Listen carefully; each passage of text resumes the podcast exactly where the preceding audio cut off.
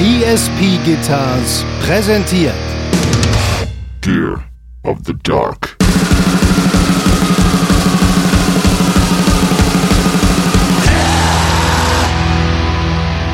Dying Feet ist 35 Minuten, ist die Messe. Dying Feet ist 80 Minuten, ist halt zum Einpennen so.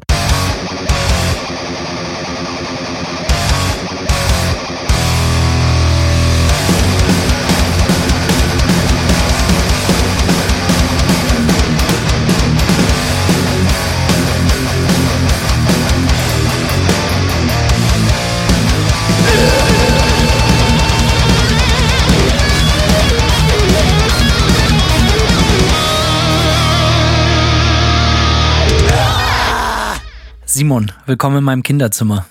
Hallo, Hanno. Schön, dass du wieder da bist. Heute nicht wie sonst im Wohnzimmer, sondern Simon und ich haben uns überlegt, wir müssen uns mal irgendwie äh, äh, räumlich verändern, um neue Vibes zu schaffen. Und äh, nachdem wir den ganzen Tag durchs Haus getigert sind und den perfekten Ort gefunden, äh, gesucht haben, haben wir ihn endlich gefunden. Und es ist mein Büro. Schrägstrich Kinderzimmer. Ich habe es nämlich genauso wieder eingerichtet wie früher mein Kinderzimmer. Also wenn du dich, was was siehst du, wenn du dich umguckst, Simon? Äh, ich sehe sehr viele Tourposter. Ich sehe New Kids on the Block in einem sehr. Das ist eine New Kids on the Block Uhr, mein lieber Freund. Ach, eine Uhr. Ich so dachte, viel Zeit muss sein. Ich dachte, das wäre nur ein sehr hässlicher Bilderrahmen. Nein, es ist eine New Kids on the Block offizielle. Es ist, und jetzt, es ist keine offizielle Uhr, sondern es ist eine Oh. selbstgebaute New Kids on the Block Uhr, die ist aber trotzdem immer noch geil. Okay, okay, ja. Gefällt's dir hier genauso gut wie unten im Wohnzimmer? Ja, es ist noch, äh, der Kinderzimmer-Vibe ist natürlich noch ganz geil, so, ne? Um es den Leuten kurz zu erklären, also es ge- hängen an, an den Wänden hängen äh, Kiss-Action-Figuren, Fußballschals, diverse Musikposter, eine ganze Wand voll Effektgeräte, Tretminen und ich sitze hier eingebaut an meinem Arbeitstisch, wo ich aufnehme und wo ich äh, mit Simon telefoniere und die, wo wir planen, die Weltherrschaft an uns zu reißen und ihr seid wieder fast live dabei. Also Simon, herzlich willkommen in meinem Kinderzimmer. Ja, äh, schön, dass ich hier sein darf. Schön, dass du gekommen bist. Ich bedanke mich. Danke für das Bier. Simon, heute ist auch noch eine Weltpremiere. Simon hat zum, Simon hat zum ersten Mal was zu saufen mitgebracht. Es gibt äh, Golden Road Brewing Mango Card, ein Mango Wheat Ale. Schmeckt tatsächlich viel besser, als es klingt, muss man sagen. Ja, ne? Es ist wirklich gut. Es hat auch nur vier Umdrehungen, also wir können jeder wirklich 400 davon trinken, ohne Probleme. Ja. Sind ja große Jungs. Ja, das Sixpack wird nicht, wird nicht alt werden. Nee, ich habe aber, äh, weil Simon ist halt auch so, und dann kommen wir auch so, das, das witzigerweise auch, äh, ich sage das Thema gleich, aber es ist so ein bisschen Teil einer meiner Stories heute. Das Sixpack, erinner dich an, das Sixpack wird nicht reichen, okay? Stichwort, okay. dann geht's los. So, wir läuten die Glocke, wenn es soweit ist. Simon, worüber reden wir heute? Wie, also die Folge heißt Freak Show, World, Free- World- Worldwide Freak Show. So sieht's aus. Andere Länder, andere Sitten.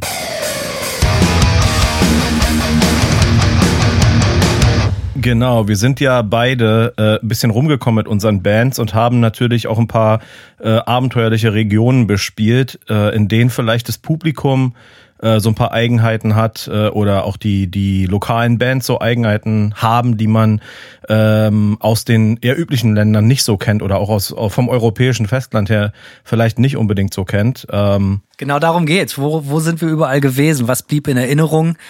Und eigentlich ist ja immer das Geilste, wenn die Sachen nicht nach Plan laufen. Darüber wollen wir heute reden. Freak Show, worldwide, worldwide Freak Show. Simon, Ja. äh, wo bist du? Du bist ja, wie du schon gesagt hast, viel getourt in deinem Leben. Äh, wo, wo war's? Also erstmal, bevor wir jetzt mit den Stories aus Tash kommen, Ja.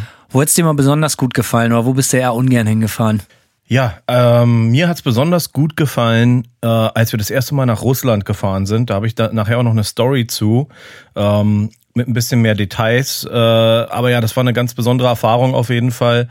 Und was mir auch sehr positiv äh, in Erinnerung geblieben ist, ist unsere Australien-Tour 2011 ähm, gewesen. Das war auch super, ähm, auch wenn die Tour an sich vielleicht gar nicht so geil war, aber der Vibe war super entspannt und es war natürlich irgendwie ein exotisches Land und Kakadus fliegen neben dem Van und sowas, ne? Das ist immer besonders aufregend. Das ist ja, Ja. eigentlich das, was man sich sein ganzes Leben lang wünscht. Und irgendwann, wenn man Glück hat, klappt's dann mal, dass man.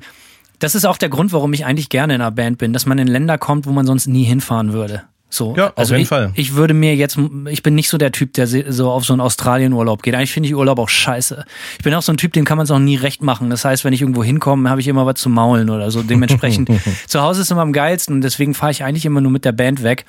Und äh, da bin ich aber auch schon in diverse verrückte Länder gekommen. Wo, äh, wir waren echt in Südafrika, wir waren in Japan, Wir waren in Mexiko, wir waren wirklich überall in Europa, wir waren in Russland, Kanada, USA, also schon so ein paar Dinge. Ähm, wo, wo kannst du, kannst du dich erinnern? Also was, was ist bei dir so richtig im Kopf geblieben? Also wenn wir, wenn wir die ganze Sache schon äh, Worldwide Freak Show nennen. Interessant ist natürlich das, wenn man in ein anderes Land fährt und die Dinge sind so komplett außerhalb des Films, den man eigentlich fährt, weil man überhaupt nicht peilt, was abgeht oder was Phase ist. Ist dir irgendwas in Erinnerung geblieben?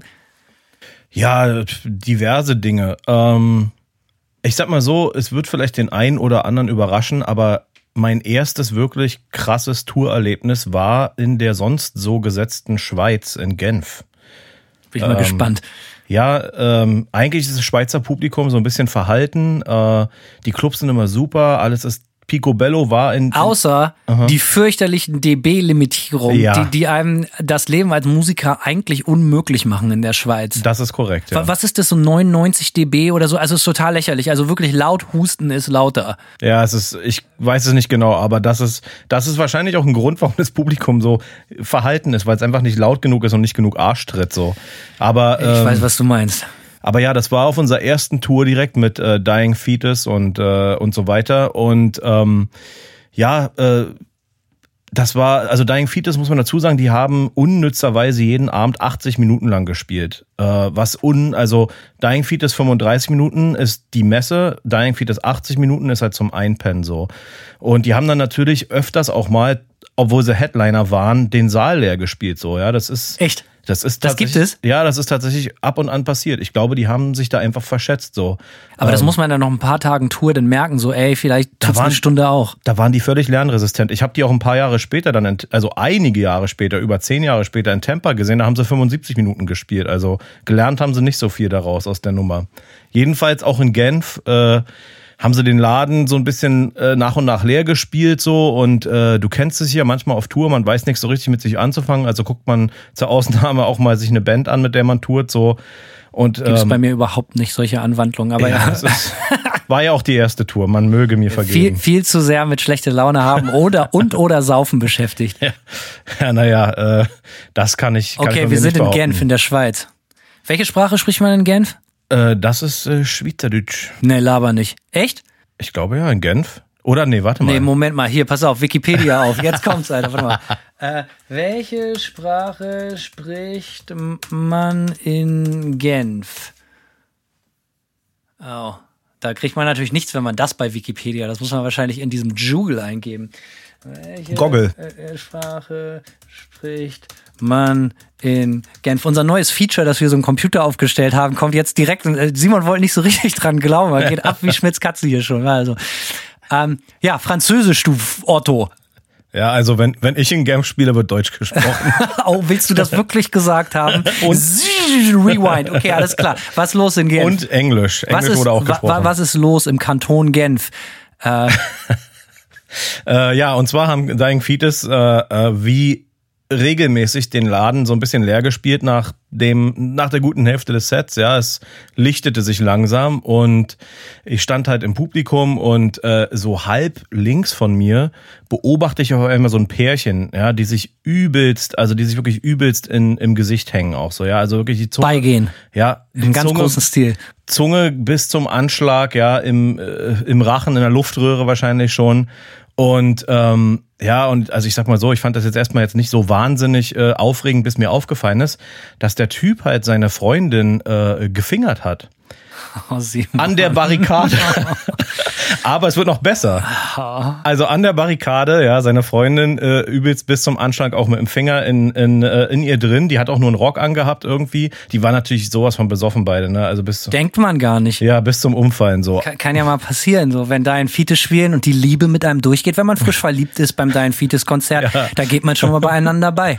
Die Frage ist, ob die sich vorher kannten. Ich weiß es nicht. Aber jedenfalls, er hat also den Finger bis zum Anschlag drin gehabt. Dann hat er ihn gelegentlich ungelogen ab und an rausgezogen, um Luftgitarre zu spielen. Und dann ging der Finger wieder zurück. Erste Story des Tages, Alter. Und äh, hast du direkt, also die Messlatte direkt in den Keller gehangen, Alter. Simon, vielen Dank. So, das war's, Leute. Bis zum nächsten Mal. Ciao. Und wie ging's weiter?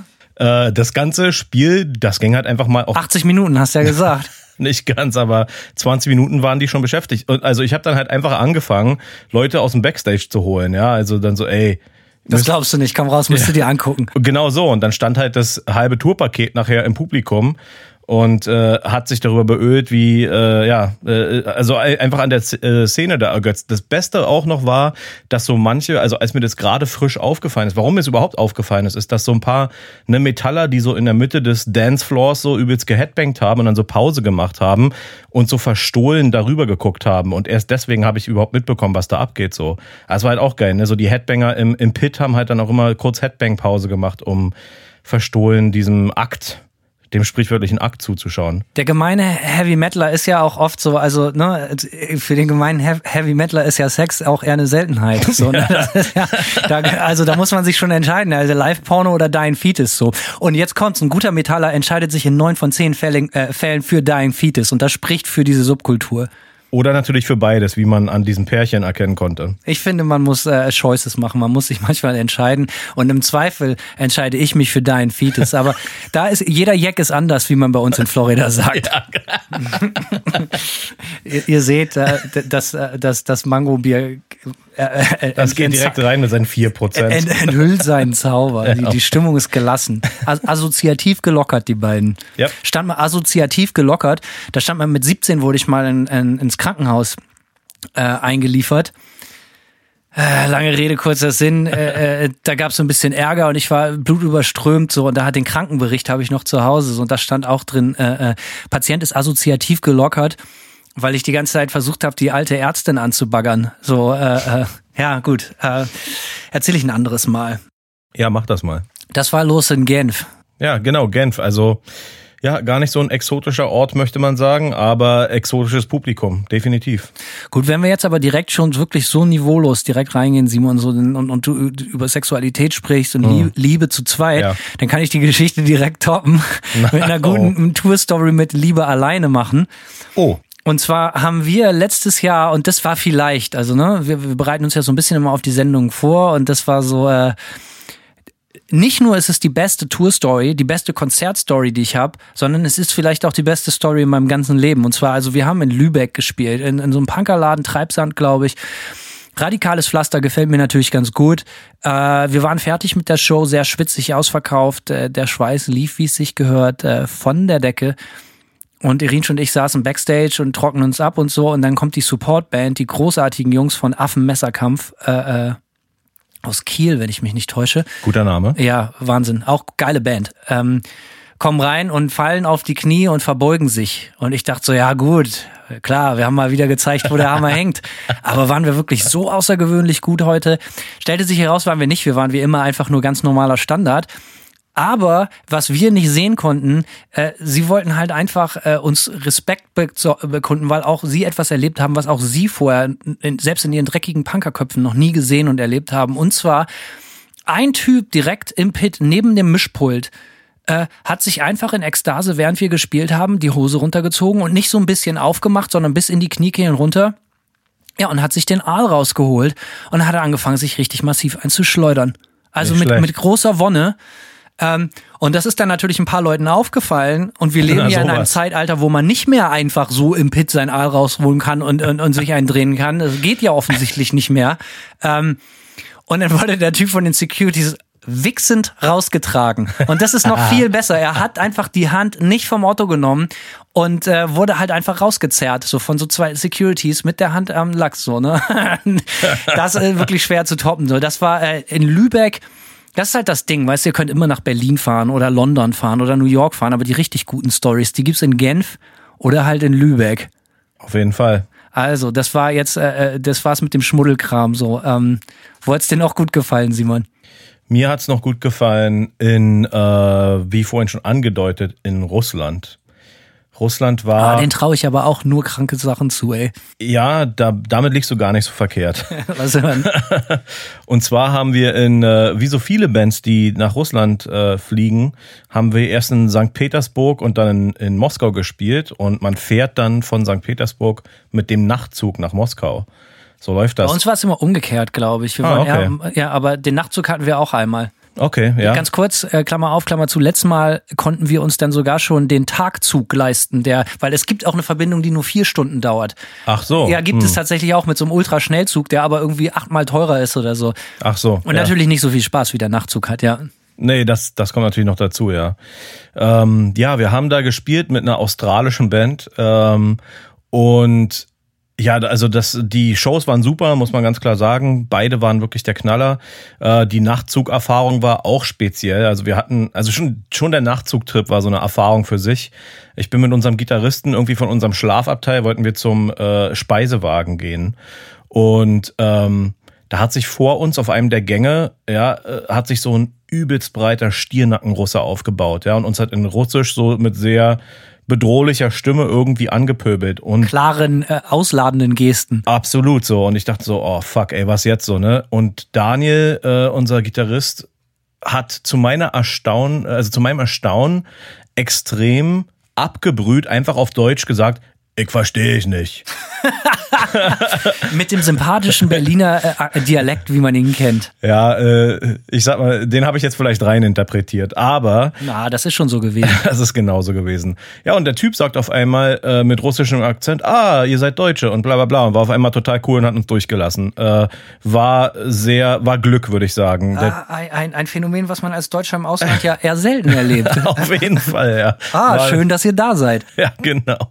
Und äh, im Speisewagen, als wir aus dem Speisewagen wieder abgedampft sind, ist die Kellnerin hinterher und hat äh, ebenfalls mit äh, dickem russischen Akzent zu mir gesagt, I love you. Äh, Ui. das war auf jeden Fall auch befremdlich. Äh, Also es hätte schon wieder zu Schweinereien kommen können, theoretisch. Es hätte, aber ich äh, fühlte mich in diesem in diesem Nachtzug ein bisschen. Es war alles so ein bisschen wie so ein wie so ein David Lynch Film so und Du ich bist nicht abgebrüht genug. nee Simon. auf keinen Fall. Ich bin überhaupt nicht abgebrüht. Naja. Ähm, ja, jedenfalls Nachtzugtrip schon mal speziell, aber was wirklich krass war, ähm, wir haben dann in Moskau in so einer Art Nachtclub gespielt. Der war auf jeden Fall ziemlich ausgepimpt so, ja, mit so VIP-Areas und alles war Lounges und so einem Shit so. Also auch wieder eine erotische Stimmung, sexy time mäßig. Ja, würde ich jetzt nicht sagen. Also kann man das da nicht rein interpretieren. nee, das okay. kann man da jetzt leider nicht mehr rein. Klang so ein bisschen Ja. so.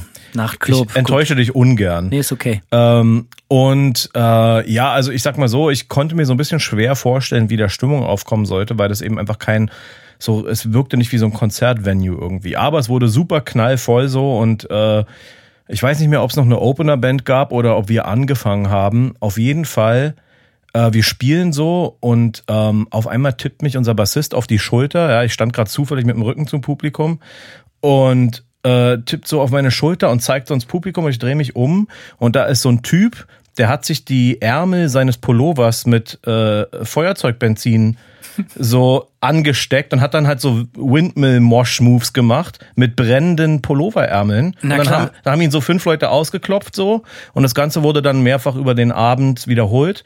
Und falls ihr glaubt, dass ich Scheiße laber, ich glaube, das Video gibt's sogar noch auf, auf YouTube und man sieht richtig, wie, wie Philipp mir auf die Schulter klopft und ich mich umdrehe und in diese, äh, ja, in diese Wonne hineinblicke. Aber das war auf jeden Fall auch sehr, sehr geil. Wie ich sag, andere Länder, andere Sitten. Das ist natürlich geil. Es gefällt mir gut, wenn Leute als Zeichen der Respektbekundung sich erstmal anzünden. Ganz jeden großer Fall. Fan von. Und auch, das würde ich gerne nach Deutschland haben. Also jeder, der das hier hört, wenn ihr uns live äh, wirklich eine Freude machen wollt, zündet euch an. Nicht uns, zündet euch selber an. Aber das ist halt auch das Ding. Ne? So, du, du siehst dann natürlich, guck mal, äh, du, du warst ja früher, du hattest, also ich, ist jetzt gefährliches Halbwissen hier. Ja. Aber du hattest ja früher auch relativ viel so mit so Hardcore-Szene und so zu tun, oder? Warst auf dem einen oder Schon. anderen Hardcore-Konzert Ja, ja. und so. Was ist da, was ist das mit den Leuten? Dieses, dieses komische Tanzen und sich so derbe, ich meine, ich will jetzt nicht so weltfremd erscheinen, aber da, ich habe bei Hardcore-Konzerten die krassesten Sachen erlebt, so, ne? Und das natürlich jetzt nochmal so Sherry on the Pie, sich dabei anzuzünden, aber ich habe das nie gepeilt und auch nie so richtig genießen können, so, so Windmill, dies, das und hast du nicht gesehen, wenn Leute halt so derbe durch den Moshpit fegen, dass eigentlich außer sie selber kein anderer Spaß haben kann. Ja, was soll ich dazu sagen? Ich kann dazu nicht. Eine Entschuldigung wäre angebracht, Simon. ja, ich entschuldige mich stellvertretend für. Hardcore Pride Worldwide. Es ist Zeit für Entschuldigungen. Es ist, es wird Zeit, sich zu entschuldigen. Ja, vielleicht, äh, vielleicht kann sich ja die Hardcore-Szene mal bei uns per Einschreiben melden und sich äh, ein Entschuldigungsschreiben schicken oder Nicht so. bei Aber- uns, bei den anderen Menschen, Simon. Ja, also Ich bin, äh, ich bin, ich bin da fein raus. Ich stehe ja im besten Fall auf der Bühne, sonst sieht man mich bald nicht beim Konzert. Aber ich habe darauf keine, ich habe darauf keine richtige Antwort. Ich kann dir so viel sagen. Ich als Zuschauer habe mich selten so gebärt. Ich bin auch eher so jemand, der steht, der im letzten Drittel steht, wo der Sound geil ist, so und mm, sich die Band anguckt. Ein versnobter Typ. Ja, ein Lahmarsch, genau. So sieht's aus. Äh, aber Russland, kann ich dasselbe sagen, als wir das letzte Mal in Moskau gespielt haben, waren Irinsch und ich uns hinterher einig, dass das mit Abstand der härteste Pogo-Mob war, den wir je hatten, weltweit. Krass, ja. Also wirklich unfassbar liebe Leute. So, ja, so, so, also richtig krass. Also, das war eines dieser Shows, war auch nicht riesig, es war ein kleiner Laden, so äh, wenige hundert Leute. Und ähm, wo man hinterher dann nicht nach Hause gelassen wird, weil, weil die wollen, dass man irgendwie tausend Fotos macht und das macht man ja auch gerne, also ganz lieb. Aber während wir gespielt haben, alter Vater, die haben sie sich so böse gegeben, die Leute da. Ja, also, ähm, ja. Ein, einfach wunderschön, muss man sagen. Also ich hatte Tränen in den Augen. Ja, der, der Typ, der sich die, die, den Pullover da angezündet hat, äh, der kam auch nach dem Set noch zu uns. Und der hatte sich so ein bisschen ein Stück vom Bart versenkt und war total stolz drauf. So. Also ich kann das nur bestätigen mit den lieben Leuten und diesem Enthusiasmus, der war schon extrem ausgeprägt. So. Das erlebt man immer wieder, dass so Leute nach einer Show zu einem kommen und einem so eine blutige Nase zeigen oder sagen sie, ja geil, oder? Ja, ja, genau. Ja, geil, Alter. Ja, geht so, aber okay. Don't stop believing, immer weiter so, ey. Mein Segen hasste. Ähm, ja, Russland äh, gefällt mir gut. Hast ähm, du auch eine Story aus Russland oder oder? Das war die Story aus Russland Ach mit dem harten Pogomob. So, das Verstehe. war. Ansonsten in Russland kann ich nicht so richtig viel sagen. Eigentlich muss ich sagen, waren unsere Shows da cool. Ja. Aber nicht so, also ich habe keine kranken Stories mit nach Hause gebracht, außer jetzt so, dass dieser Pogo-Mob so extrem hart war. Das gefiel mir natürlich ganz gut. Unser zweiter Trip nach Russland war auch leider gar nicht so geil. Das Nein. war vielleicht einfach scheiß Timing. Die Shows waren weird irgendwie auf dem Flug. Äh, ist ein, ist ein Stück äh, von meinem, von meinem Gitarrentremolo zerbrochen. Das musste ich dann irgendwie mit allem möglichen Zeug auffüllen, so damit Simon ist nichts ohne sein Gitarrentremolo, das muss man ganz klar sagen. ist, was ist das? das ist, um Divebombs zu heizen, oder was? Ja, aber der Punkt ist, ich, ich blocke, äh, also ich hatte früher ja Ibanez-Gitarren gespielt. Ich habe die Tremolos immer geblockt, weil ich nämlich durchaus überhaupt nichts mit Tremolos anfangen kann. Ich block, block die bei den Strats auch. Ja. Nicht nur das, aber dieser Block ist gebrochen halt bei mir. Ah, Im, auch, ja, weil die natürlich die Sachen hin und her schmeißen. Ich beschwöre auch, dass der Twang, der, der, der tatsächlich der, der Stratz und so einfach geiler wird dadurch, also zumindest bei diesen klassischen Gitarrenformen so. Ich mhm. also, und hast du mal, also du brauchst schon eine wirklich verdammt gut eingestellte Stratocaster irgendwie, um, um, um so einen richtigen Divebomb zu ziehen und dann, dass die dann hinterher noch geil in Tune ja. ist. ja, davon, davon gehe ich aus, ey. Ja, ja. Aber das ist eigentlich das Interessante, muss man sagen, wenn man irgendwo weit wegfährt und beobachtet, wie anders die Leute sind und das auch so ganz wertfrei einfach nur beobachtet. So, das ist so, ja. es erinnert mich an unseren ersten Trip nach Japan, weil das war natürlich wie Kino. Also wirklich wie, wie Kino. Das da bin ich auch neidisch. Kann ich jetzt von, also einfach mal direkt schon als Disclaimer, alles, was geil. du jetzt erzählt, werde ich, ich werde jetzt neidisch drauf sein. Kannst du auch sein, weil das war wirklich, wirklich, wirklich geil. Es fing direkt damit an, dass äh, äh wir angekommen sind. Der Flug irgendwie jetzt nicht weniger als 48 Lichtjahre weit weg oder so, ne? Also total mhm. weit. Und ich reise aus Florida an, Irin reist aus Hamburg an beide total im Arsch. Und wenn man aus Florida, soweit ich weiß, nach Tokio fliegt, dreht sich die Welt einmal komplett um. Sprich, es ist genau ein zwölf Stunden Zeitunterschied oder irgendwie sowas krasses. Ah.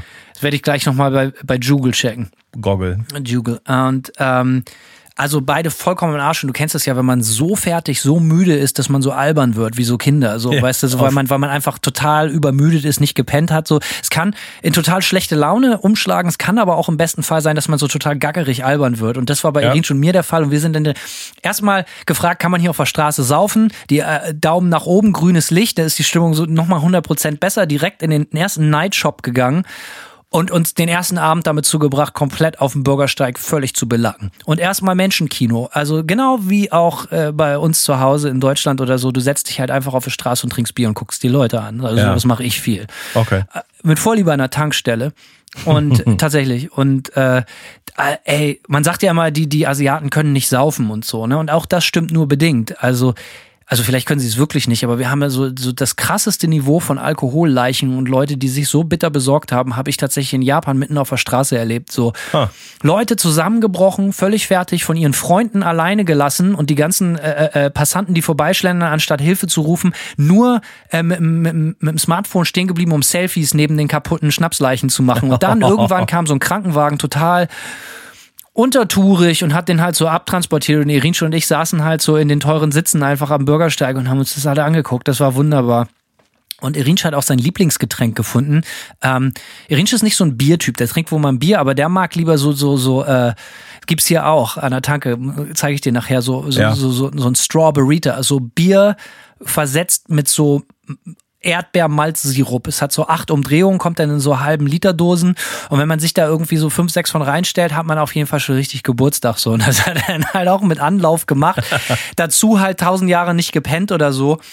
Und dann hat er sich dann halt noch, nachts noch aus dem Hotelzimmer ausgeschlossen und das war total das Drama und so. Äh, wurde dann auch noch ein bisschen krass so, aber das erzähle ich ein anderes Mal. So, aber das, das Oder gar nicht anscheinend. ja, das, ich, ich weiß nicht, ob ihm das so recht ist, die Story. So. Auf jeden Fall war das schön, so sich die, äh, äh, sich die Alkoholleichen angucken. Und äh, das Publikum bei den Shows war ausgesprochen höflich. Das war total eigenartig. Es gab auch so, so Pogo und Action und so. Man hat das immer das Gefühl, wenn der eine den anderen so weggerempelt hat, wurde sich immer so stilecht entschuldigt und immer so ganz vorsichtig und sich wieder so, so die Klamotten gerade geklopft und so. Äh, es war so wild. Aber es, es, es war so das Gegenteil von Russland. So, weißt du, so in Russland hat, war den Leuten total scheißegal, was mit dem Nebenmann passiert. So, aber in Japan waren so alles sehr gesittet, sehr vorsichtig, sehr höflich eben so. Und ähm, das war eine sehr interessante Show. Aber was aber wirklich interessant war bei der Show, wie das denn so ist, dann kommen, kommen Leute von der Plattenfirma an, begrüßen einen, holen einen vom Flughafen ab oder so und die treffen einen meistens nachmittags in der Venue, in dem Club und so war das in Japan, in Tokio auch. Wir haben zwei Nächte nacheinander gespielt mit Boris, Oh, geil. Church of Misery, Ach, fett. Ja, mit krass. Psy, dieser Black Metal-Legende. Und äh, in Japan sind die Shows übrigens gar nicht, wir waren ja eine total neue, unbekannte Band und die machen das genau anders. Anstatt dich dann als neues Material da um 18 Uhr zu verheizen, wo noch keine Leute da sind, bist du sofort immer Headliner. Ha. Damit, damit äh, äh, die Leute Chance haben, irgendwie eine geile neue äh, exotische Band zu sehen. Und das war natürlich total super und die Leute dementsprechend dankbar. Ähm, war sehr, sehr krass. Und dann nachmittags die, die Leute vor Ort getroffen und dann, wie gesagt, wir waren, ich würde nicht sagen, nicht weniger als 25 Musiker und Crew in, im Backstage, der in etwa die Größe von diesem Raum hier hatte, also vielleicht so sieben Quadratmeter oder so. Und in dem Kühlschrank original ein Sixpack Bier. Irin und ich werden schon ein bisschen nervös, so, was ist das jetzt? Ist das ein Test oder ein dekadenter Gag oder sowas, so, ne? Äh, wie sollen wir uns jetzt verhalten? Sind wir bei versteckter Kamera? So, äh, natürlich das Ding wirklich in zwei Minuten weggeatmet, alleine, nicht mal irgendwie jemandem was angeboten, so einfach so, es muss erstmal reingestellt werden, so, ne? Und dann kam aber auch nichts hinterher an Alkohol und an Bier und so. Und dann bin ich so ganz vorsichtig zu der, der Dame von der Plattenfirma gegangen und meinte so, ja, hm, äh, wir haben schon das ganze Bier getrunken und sie so, ha, lacht so total und ich so, ha, lach auch so total, ja. Und ich so, ja, nee, wir haben wirklich, also das war, da waren ja nur sechs Bier. Sie, ja, sechs Bier, ne? Könnt ihr alle hier sechs Bier und so. Ich meinte so, ja, nee, das haben wir wirklich schon getrunken. Und der Laden war so zehn Minuten auf oder so.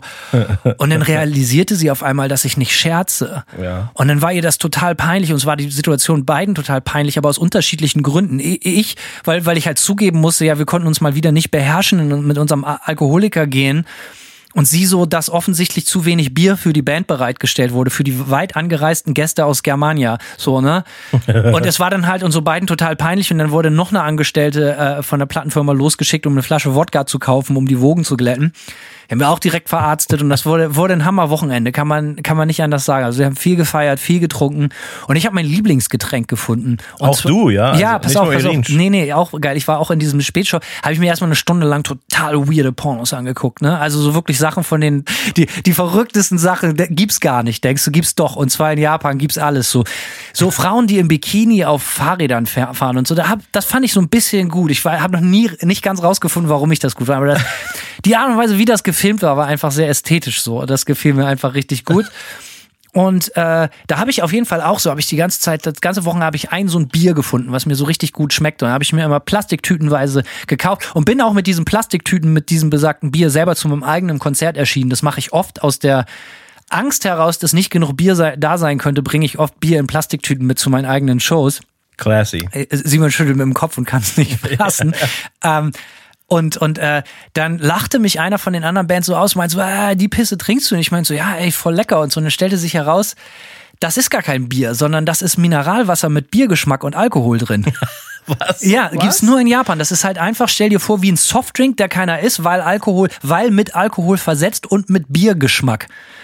Das war das bestschmeckendste Bier in Japan. Also, was sagt das über die Bierkultur in Japan aus? Egal. Also, Irinsch hatte sein Erdbeerbier, ich hatte mein Bier, das keins war und wir waren sehr, sehr happy Camper. Es war auf jeden Fall schön, würde ich immer wieder hinfahren.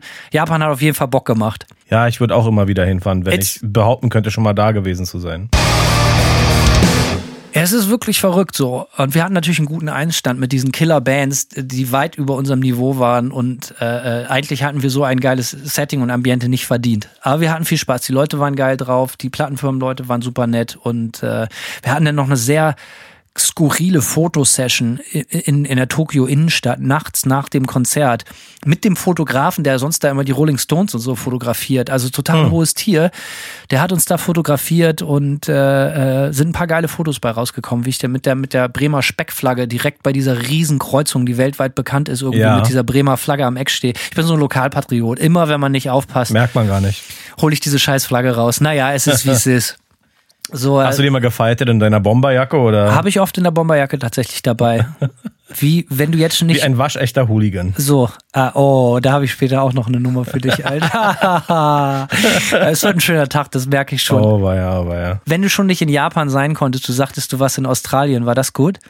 Ja, War echt, waren wir zum Beispiel nie. ja, Australien fand ich sehr angenehm. Ähm, Ich habe immer Angst, dass das eine noch schlechtere Version von England ist, was es ja eigentlich ist, die englische Gefängnisinsel. es ist eine viel bessere Version von England. Oha, ich bin ganz Also ohr. ich würde sagen, so rein, so rein gesellschaftlich wirkte das so ein bisschen wie so eine Mischung aus USA und England. Ja, ich will jetzt kein, ach ja gut, die können ja nicht zuhören, die verstehen ja kein Deutsch. Ah, da kann ich jetzt ja alles sagen. Nee, aber tatsächlich, ich finde, das ist so ein bisschen so ein Crossover, so ein bisschen von beidem. Und du hast natürlich dann irgendwie Joe Biden. Joe Biden, genau. Wow. Du.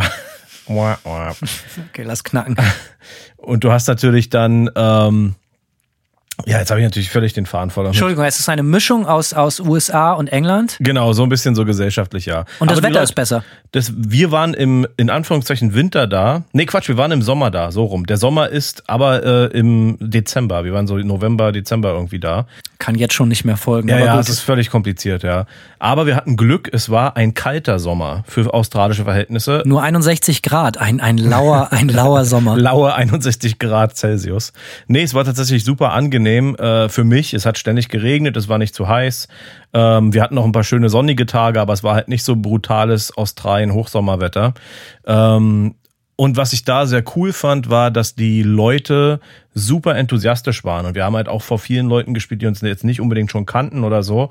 Und die dann meinten, ja, ich habe hab sowas zum ersten Mal gehört oder so. Wo du echt denkst, so, ah, okay, alright, ne? Aber die Leute waren so richtig, äh, das wirkte alles noch so ein bisschen wie in, in, in den Kinderschuhen, so, ja. Da war noch so ein richtiger jugendlicher Szene-Enthusiasmus am Start. So, das fand ich ganz cool. Welches Jahr war das? Aber, äh, 2011. Okay, krass. Ich denke mal, die sind mittlerweile auch ein bisschen abgebrühter. Da ist ja nun mittlerweile auch äh, jeder äh, gewesen auf Tour so. Aber Wir nicht. Wir haben immer mal wieder ein Angebot gekriegt, aber das waren halt immer so halb, wie sagt man, halbseiden, halb, halb, halbärschige Angebote. ja, Äh, und, und irgendwie, keine Ahnung, irgendwie hat, haben wir da immer gezögert, so, weil, weil dann unklar war, ob wir da hinreisen. Und oft ist es auch so, dass man jeden, jeden, jede, zwischen jeder Show fliegen muss. So, ähm, Ja, wir hatten, wir haben das so gemacht, dass wir eine Woche oder so in Brisbane waren und dann sind wir aus Brisbane so in alle Himmelsrichtungen immer irgendwo hingefahren und haben eine Show gespielt und dann sind wir nach Sydney gefahren und haben von Sydney aus das Gleiche gemacht. Wir sind nur einmal äh, weiter weggefahren. Da sind wir direkt irgendwie äh, nach, nach wohin? Adelaide sind wir gefahren und das war dann so richtig durch den Outback und so. Da ist auch der anderen Band vor uns direkt die Achse vom Trailer gebrochen, war auch geil. aber du überhaupt hinfliegen nach, nach, nach Australien ist ein absoluter Albtraum, oder nicht? An sich schon, für jemanden, der Flüge so sehr hasst wie ich, Ich definitiv. Aber ich habe komischerweise äh, auf den 28 Stunden oder so, die es gedauert hat, bestimmt 20 gepennt. Deswegen war das, äh, was mir sonst, was sonst nie klappt. Ich krieg das nie Ich hin. wollte aber- gerade sagen, ey. ich krieg das nie gebacken, aber auf dem, auf dem Trip hat's, äh, hat's hingehauen. Aber nö, ich sag mal so, es gab jetzt, äh, äh, es gab jetzt nichts irgendwie, keine krassen Sachen, die in Australien passiert sind. War einfach angenehm da zu touren so, aber ähm, War da was los bei den Shows? äh, durchwachsen. So ein paar waren richtig geil äh, und ein paar waren ziemlich leer, was Ein bisschen überraschend war da die Band, die australische Band, mit der wir da auf Tour waren, eigentlich ziemlich viel Hype hatte irgendwie, aber vielleicht hatten die gerade ACDC? äh, fast. Ja.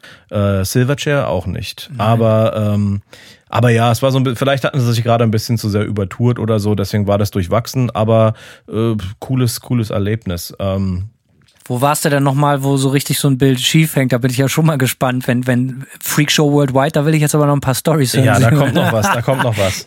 Und zwar, ähm, was auch sehr speziell war, wir haben, ich kann dir gar nicht mehr sagen, wann es genau war, 2009 vielleicht, äh, wurden wir eingeladen, ein Metal-Festival auf Sizilien zu spielen. Und zwar, äh, das Festival, Festival sollte heißen Sicilian Hell Festival. Und da gab es im Vorfeld schon übelstes Drama, weil sich irgendwelche Päpste und Pastoren auf Sizilien wegen dem Namen total echauffiert haben und das dann natürlich als satanisches Event. Also das war so, das hatte dann sofort so eine mediale Aufmerksamkeit. Ich glaube, das war dann sogar auf Metal Sucks und so konnte man das nachlesen. Also bessere Promo geht eigentlich gar nicht. Eigentlich nicht, nee. Ne, das war eigentlich, also die Vorschusslorbeeren waren eigentlich schon geerntet quasi. Und äh, wir sind dann dahin geflogen und wir wurden auch total super behandelt. Hotel am Strand, so äh, ständig irgendwie zu irgendwelchen Restaurants geschattelt und so. Und dann wurden wir halt am zweiten Tag zu dem äh, Festivalgelände geschattelt, was ein Fußballstadion war. Es war eine richtige Stadionshow. What? Ja, genau. Wir haben also auf Sizilien ein, im Stadion spielen sollen. So, da waren dann auch Napalm Death haben an dem gleichen Abend gespielt, eine Band namens Tesseract äh, aus England und die deutsche Metalcore-Band Caliban. Äh, ja, also war auf jeden Fall ein relativ solides Line-up, so kann man anders nicht sagen. Aber es wirkte alles schon so ein bisschen weird auf jeden Fall. Und ähm, ja, als wir dann dran waren und äh, spielen sollten, ja, also da waren halt in dem ganzen Fußballstadion vielleicht 15 Gäste. Eieiei. Und, auch bei Napalm Death, ne? Also auch, also es war egal, wer gespielt hat. Da waren einfach nicht mehr als 15 Gäste und die haben halt einfach dieses riesen Metal-Festival in dieses Stadion da reingedacht. Und wir haben natürlich dann trotzdem übelst einen auf Rockshow gemacht, ist ja klar.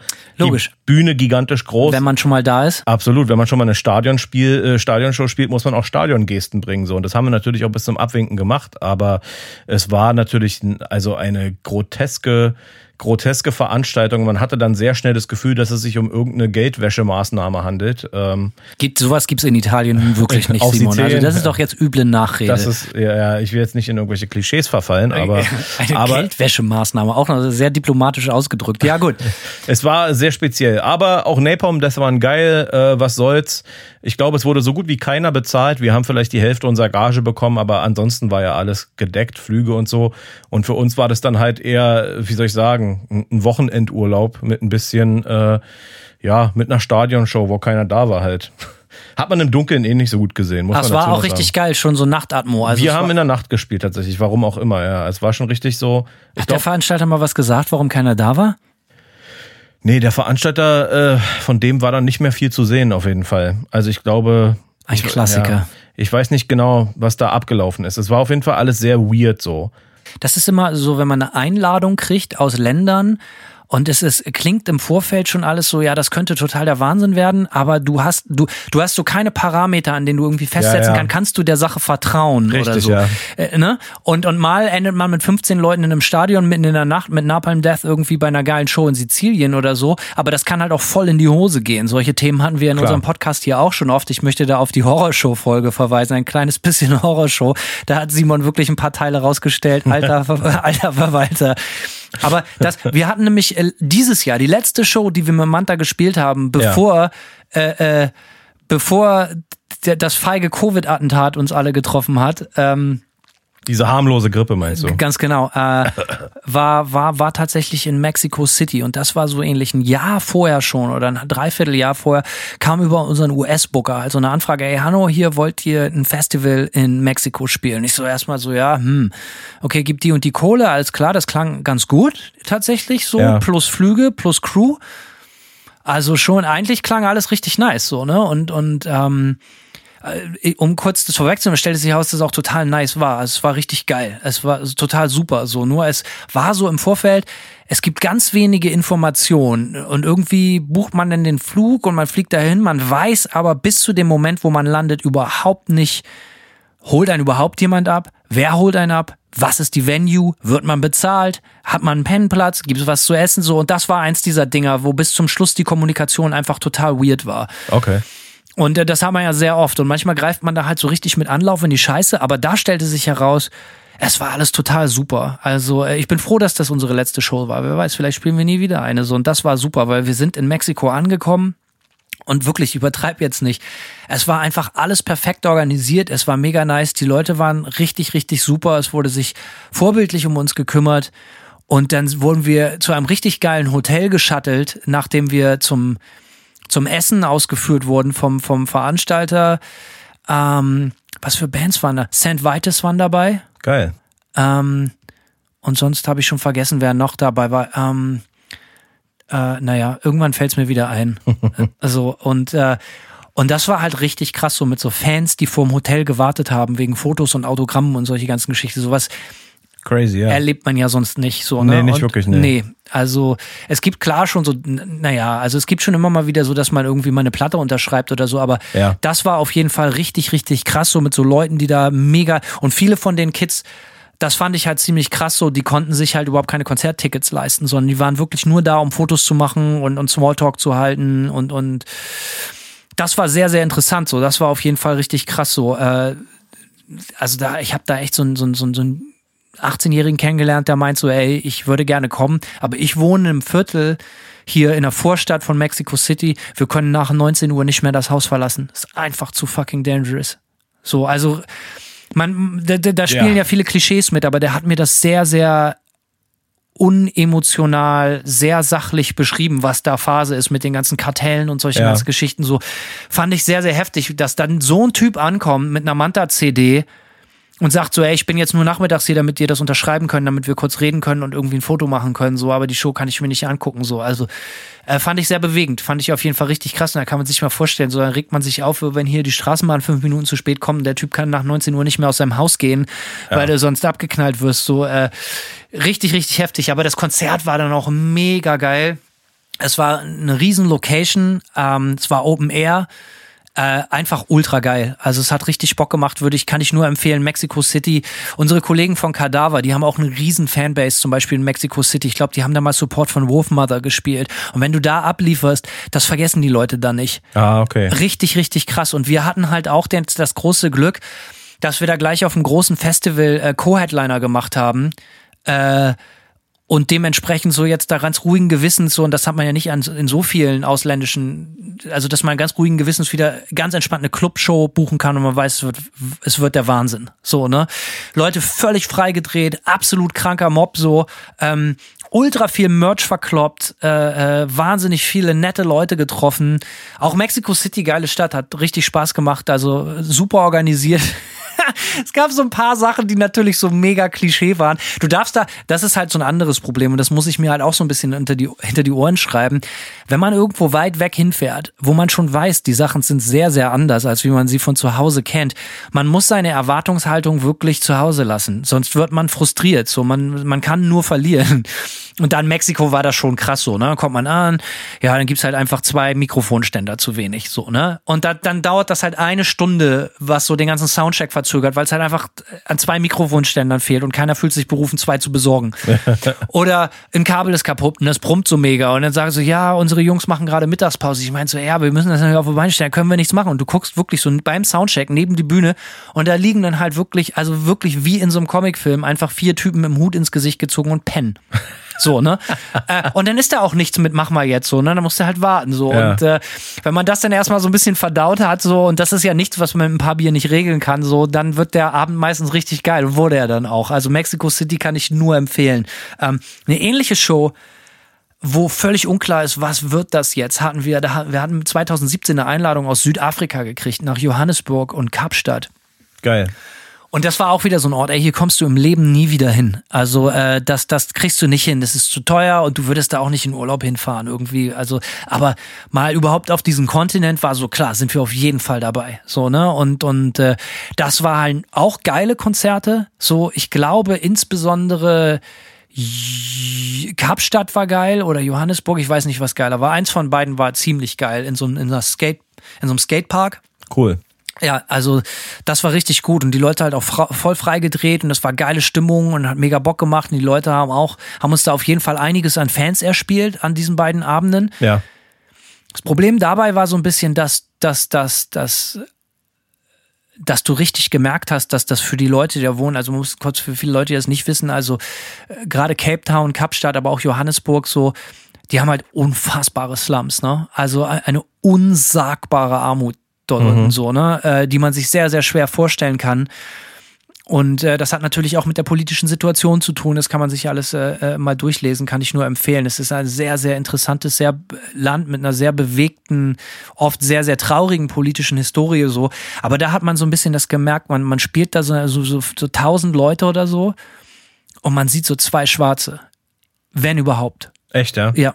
So, also das muss man schon ganz klar sagen, so, ne? Das war, das wirkte, hatte dann immer diesen leicht bitteren Beigeschmack von so, Ja. von so, äh, ein dekadenter Spaß für die gehobene Mittelschicht. So wirkte das so, ne? So, so viel so, so Kids, die so aussahen wie so aus so einem Impericon-Katalog oder so, weißt du, äh, äh, also sehr, also ohne das jetzt, wie, wie ist das Wort, disrespektierlich oder so zu meinen, so, aber äh, es, man wirkt, das wirkte halt alles sehr, sehr clean und sehr bewusst und gezielt sauber gehalten, weil alle Leute, die dort gearbeitet haben, waren schwarz. Die Securities waren schwarz, die, die Barkeeper waren schwarz, die Putzkräfte waren schwarz und so, aber die ganzen Fans waren halt alle durch die Bank weg weiße Leute so und das war auf jeden Fall sehr sehr eigenartig und ähm, Stelle ich mir sehr befremdlich vor. das war sehr befremdlich und und äh, wir haben dann ein Jahr später äh, mit unserem Booker da Sean heißt der glaube ich so äh, nochmal gefragt, ey, können wir zurückkommen? Und er meinte ja, ich würde total gerne euch wieder herholen,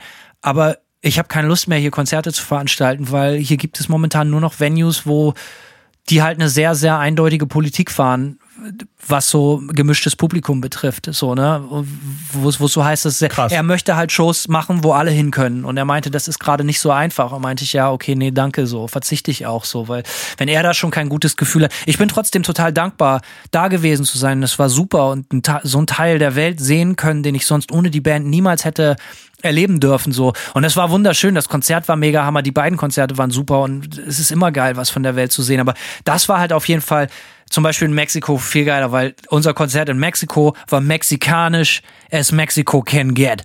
Durch und durch. Mexiko Mexiko Mexiko. Wir haben siehst du da oben auf dem Fernseher so wir haben als Gastgeschenk diese typischen ja. Wrestler-Masken geschenkt gekriegt und wir Geil. waren dann halt auch noch bei so einer Wrestling-Veranstaltung. Klar, Touristenkram, würdest du jetzt denken. Aber Alter, das ist da absolut identitätsstiftend und Nummer eins Kultur, ne? Da waren nur Mexikaner da, wo wir waren und völlig freigedreht auf dieses Wrestling, so. Die Leute, äh, haben da von den Wrestlern ihre Babys küssen lassen und so, also richtig geil. Das Shit, war ey. einfach nur super. Und wir haben uns dann diese Wrestling-Masken bei der Zugabe rübergezogen, so auf den Schädel und die Leute sind völlig freigedreht. War absoluter Hammer.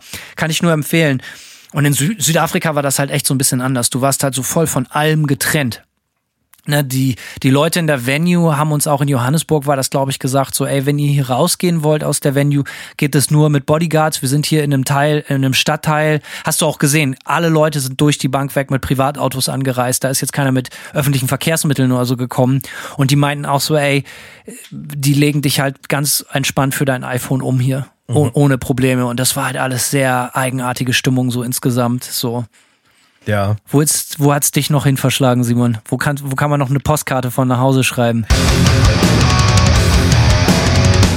Was auch noch eine spezielle, eine spezielle Aktion war, ebenfalls auf unserer ersten Tour, da schließt sich jetzt der Kreis so ein bisschen. Ähm, da haben wir in Wien gespielt und Sehr ähm, gut, habe ich auch eine Wien-Story. Ja, Wien ist immer speziell, ja. Ähm, und äh, der Bassist von der Band Cattle Decapitation ist nachmittags verschwunden. Ähm, und zwar, der wollte joggen gehen irgendwie. Können die was, Ca- Cattle Decapitation? Mit denen sollten wir mal drei Shows im, im Pacific Northwest hier in den USA spielen. Das hat ja nicht Ach, geklappt, was. weil wir andere Festivals gemacht hatten, so, aber Die haben früher so Grind-Zeug gemacht, so Ja. äh, Vegetarier-Grind. ja, Veganer Grind. Oder ist es so, ja? Ich Weiß ich nicht, also- ich glaube, es ist. Die Äh, machen, äh, also, ich glaube, die Band ist da nicht mehr ganz so äh, homogen, was das angeht. I see. Aber es ist schon noch immer Teil des, des, des Themenkreises so. aber der Basser war weg nachmittags. Der, genau. Ähm, die Band klingt jetzt aber ein bisschen anders als damals. Die waren damals schon noch deutlich grindiger so. Und jetzt ist es ein bisschen mehr so Death Metal. Ähm, egal, jedenfalls der Basser ist verschwunden so und ähm, der wollte joggen gehen und kam nicht zurück. Und ähm, ja, alle haben sich Sorgen gemacht, etc. pp. Aber es lief dann aufs äh, Unvermeidliche hinaus. Der Punkt ist, die Band war mit im Nightliner äh, und The Show Must Go On. Äh, so viel länger nach Buscall konnte der Bus nicht stehen bleiben und musste dann weiterfahren, so, ne? Und der Tourmanager hat halt Leute, die er in Wien kannte, quasi mit dem Venue verknüpft, so, und meinte dann so, ja, okay, äh, bitte, ne, alles mögliche versuchen. Ich, ich meine, klar, die Polizei wurde angerufen, etc. pp. Lange Rede, kurzer Sinn, der ist dann irgendwann aufgetaucht und wurde dann von einem Bekannten vom ähm, Tourmanager von Wien nach in irgendein so komisches Kacknest, in dem wir dann noch in Österreich gespielt haben. Vorsichtig, Simon, vorsichtig. Es war ganz, es war auf jeden Fall ziemlich unter aller Kanone. In so einer Bar, wo dann irgendwelche komischen äh, rassistischen Äußerungen gefallen sind und so. War nicht geil, die zweite Show da. Aber wie dem auch sei, der Bassist ist aufgetaucht und hat dann die Story erzählt. Und bei der Story, das ist halt einfach die groteskeste Story, die man sich vorstellen kann. Der meint, er ist halt joggen gegangen, dann ist er von einer Brücke in den Fluss gefallen Warum hat er nicht wirklich erörtert? Er ist in den Fluss gefallen. Sportlich. Dann musste er, äh, dann ist er von dem, äh, ja, ist er in dem Fluss so ein Stück weggetrieben quasi und, und musste irgendwie einen Platz finden, wo er an Land schwimmen kann. Und dann lag er da in der Sonne und hat sich getrocknet und dann hat er gemerkt, oh, ich weiß gar nicht, wo ich bin. Ich habe die Orientierung verloren so. Und dann ist er, ähm, ist er wohl irgendwie rumgeirrt, hat versucht, Leute zu fragen und keiner wollte ihm helfen, etc. pp. Und äh, er landete dann wohl irgendwann tatsächlich erschöpft im Dunkeln auf der Parkbank und hat sich dann halt pennen gelegt so. Und dann angeblich haben ihn irgendwelche Typen aufgewacht und wollten ihn verprügeln oder so. Er ist dann weggerannt. Dann ist er ungelogen, hat er, hat er uns so erzählt, ja, dachte er, dass er einen äh, äh, Panther im Park gesehen hätte und ist auf den Baum geklettert. Das kann, muss man aber fairerweise sagen, das kann in Wien äh, wirklich oft passieren. Also Panther sind da eins der gängigsten Sachen so, ne? Ja, statt Füchsen, die haben halt Panther. Ja, logisch. Ja, in Wien, ja. Er ist dann auf den Baum geklettert und dann stellt sich raus, es war nur ein schwarzer Hund und bla bla bla. Jedenfalls äh, ist er dann irgendwann in einer McDonalds-Filiale gelandet, hat sich einfach ins Büro gesetzt, weil die Türenspalt offen war, an Computer.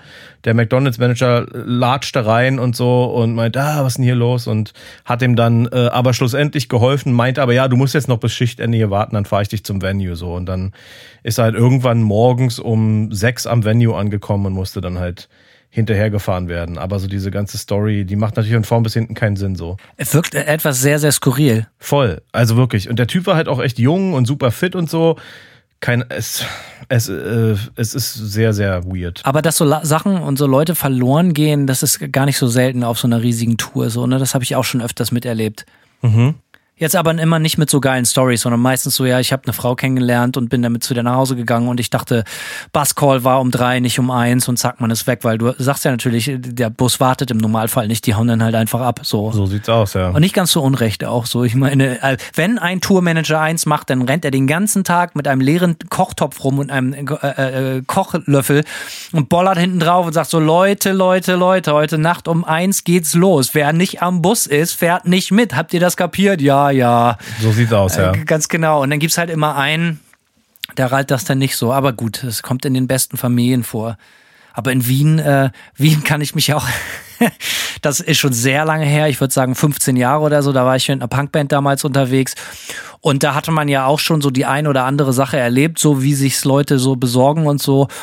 Und äh, die Messlatte da, also einen neuen Standard, eine neue Qualität der Abartigkeit hat da definitiv auch die, die Punkszene in Wien gesetzt damals, äh, indem die nicht einfach nur, wie man es bei uns kennt, ganz normal äh, Shotgun, Bier, Dosen stechen oder einen schönen Eimer saufen, ganz normal kann man ja mal machen. Nee, das war das erste Mal, dass ich Wodka-Tampons live erlebt habe. Sagt dir das was? Äh, ich. Das ist kein, Nein. das ist keine Urban Myth. Das gibt es wirklich. Ja, Du ja. packst einen schönen Tampon, ja. Muss ja nicht immer gleich der größte sein. Packst du halt einfach in eine Flasche Wodka, lässt den so richtig schön vollsaugen und steckst ihn in den Arsch. Ende aus Nikolaus. Super billig, ja. Muss den scheiß Wodka-Geschmack nicht schmecken, bist aber direkt, Alter, in einer ganz anderen Level von, von Besoffenheit angelangt, so, Ja, ne? ja. Also richtig krass. Und die Leute sind natürlich, Alter, absoluter Abfall gewesen. Ne? So, die waren halt Gemüse innerhalb von Minuten, so, ne? Völlig fertig. Klar. Einfach geil. Ich hab's, ich hab's gut gefeiert, so, äh, aber das war halt voll krass. Als mir dann auch einer angeboten wurde, habe ich gesagt, so, nee, lass mal, ich guck mir lieber euch an, wie ihr euch das schädelt. Interessantes Bild, was ich auch nur jedem empfehlen kann, wie die sich die, die Teile dann gegenseitig reinklinken, weil. ja, du, Punker kennt keinen Schmerz, ey. Ey, und das, und dann dachte ich wirklich, ich hätte so alles gesehen und das wäre das allerasozialste, aber da, eine Story kann das wirklich noch toppen und das war 2015 in Texas. Ähm, wir haben South by Southwest in Austin gespielt und äh, die Band, mit der wir unterwegs waren, haben so eine Sideshow, weil die haben keine offiziellen Showcases gespielt auf dieser Musikmesse. Ah. Ja, ähm, und dann war so eine komische, gibt's ja in Amerika, haben wir schon öfters drüber gesprochen, relativ häufig so House-Shows, so, so halb privat, halb öffentlich, wo jeder halt, wo irgendjemand einfach sein Haus zur Verfügung stellt, hier kann eine Band spielen und die Leute kaufen sich für einen Dollar eine Dose Bier oder so und dann ist, geht, geht's da ab. Eigentlich ziemlich geil, habe ich gute Sachen gesehen. Mhm. Ähm, und äh, da war halt dann auch so eine, so eine Backyard-Show und, und äh, sind wir da hin und, und als wir schon ankamen, das war so mit nachmittags um drei oder so, konnte ich es einfach nicht fassen, wie bedient die Leute schon waren. Stellte sich heraus, das waren aber nicht halt irgendwelche Metaller oder Punks, sondern das war halt einfach so ein örtlicher Rockerclub. Richtig hardcore, also wirklich gib ihm. Richtig kaputte Leute so, ne? Also alles nur mit Maschinen und Tätowierer und äh, ey, und denn der Abend wurde immer skurriler, skurriler, skurriler und abgefuckter und die Leute immer druffiger und halt auch immer gewalttätiger. Und dann so irgendwann gegen Mitternacht oder so gab's dann so eine Rocker- äh, äh, Initiierung, wo dann neue Leute in die Gang aufgenommen wurden. Und das bestand darin, dass die ganzen neu, äh, die ganzen Typen, die gerne in die Gang wollten, mussten sich auf die Bühne stellen, nackt ausziehen, ganz splitterfasernackt. Und äh, dann kam Oberrocker an, hat dem jedem erstmal eine gelangt und dann den die Schwänze, die Eier, die ganzen Genitalien komplett mit Autolack schwarz gesprüht. Komplett. Oh, Alter. Frag mich nicht warum. Ich hätte mich schon fragen sollen, wo ich bin, als die ganzen Bardamen komplett oben ohne gearbeitet haben und das Einzige, was ihre Brüste zierte, waren Hakenkreuze. So, oh. ja, oh, aber es war jetzt irgendwie nicht so, es wirkte nicht so, als wenn das so Fascho-mäßig war, sondern es war halt einfach nur so Bad Taste to the Bone oder halt einfach so typische Rocker. Du weißt, die Rocker hier in den USA, für die ist äh, das Hakenkreuz oft eher so ein sportliches Gimmick, so, weißt du, es ist so ein bisschen anders, als wenn du es hier rockst, so, aber es ist immer noch total abgefuckt, so, ne? Ja. Ähm, obwohl sich das auch so ein bisschen relativiert hat, muss man sagen. Also hier, wenn du hier ein Hakenkreuz ja. siehst, auch lieber die Beine in die Hand nehmen, äh, ich auf eine andere Party gehen. Ich habe hier sehr viele Hakenkreuz-Tätowierungen gesehen in Florida. Viel mehr. Ich dachte, du meinst in meinem Haus. Hätte ich jetzt also das So weit, so, so weit ist es noch nicht. So weit nee. ist es nicht gekommen. So weit hat mich denn die Party auch nicht beeindruckt, dass ich dachte, ich müsste mir jetzt selber Hakenkreuze auf die Brüste malen. Aber das war weird. Die ganzen, also nur Bar Damen und die waren alle oben ohne und hatten halt so richtig so, so, so schwarz auf rot mit weißem Rand über die Brüste halt so, ne? Schon sehr, sehr befremdlich und dann die Initiierung und dann gab es dann abends auch Feuerwerk und das Feuerwerk bestand daraus, dass die halt einfach scharfe Munition in so eine brennende Tonne geschmissen haben. ne? Richtig, richtig hardcore gefährlich. Und alle Leute denken, die, die, die, äh, ich sag mal, jemand, der jetzt nicht so wahnsinnig vertraut ist mit Schusswaffen wie Simon ist und ich, denkt immer, das macht Peng, Peng, Peng, aber es macht ja so ein ganz ekliges Geräusch. So, ja. so ganz komische, skurrile Sounds irgendwie so. Und du denkst einfach, Alter, ey, ich krieg gleich eine Kugel ab, so, weil irgendein Idiot halt sein Six-Gun ausgelernt hat und seine ganzen, äh, äh, ja. sein Trommelrevolver da drin ausgeleert hat. Egal.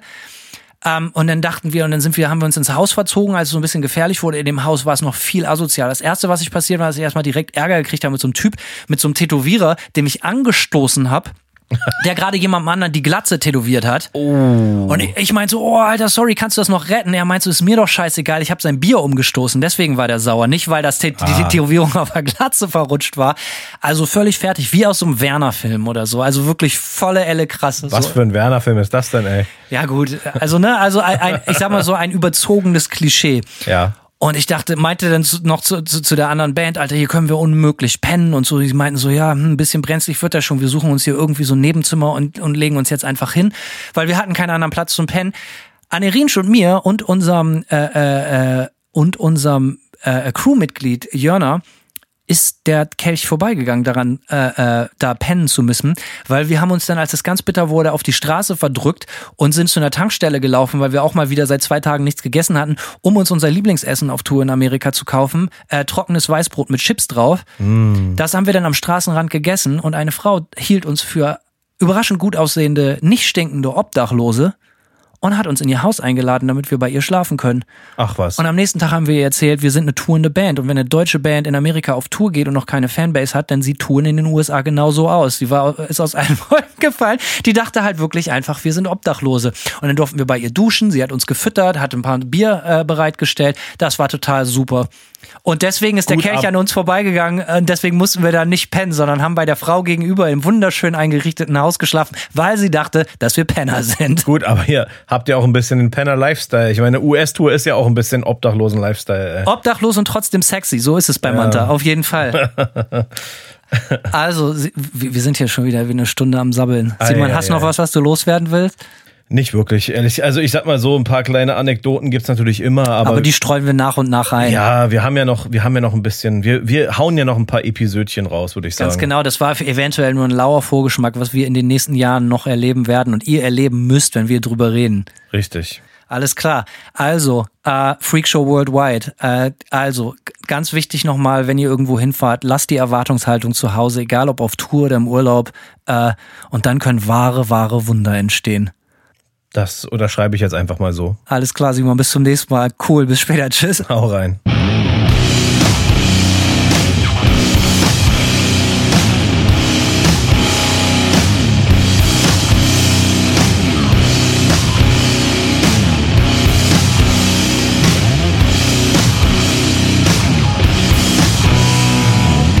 They serve one master.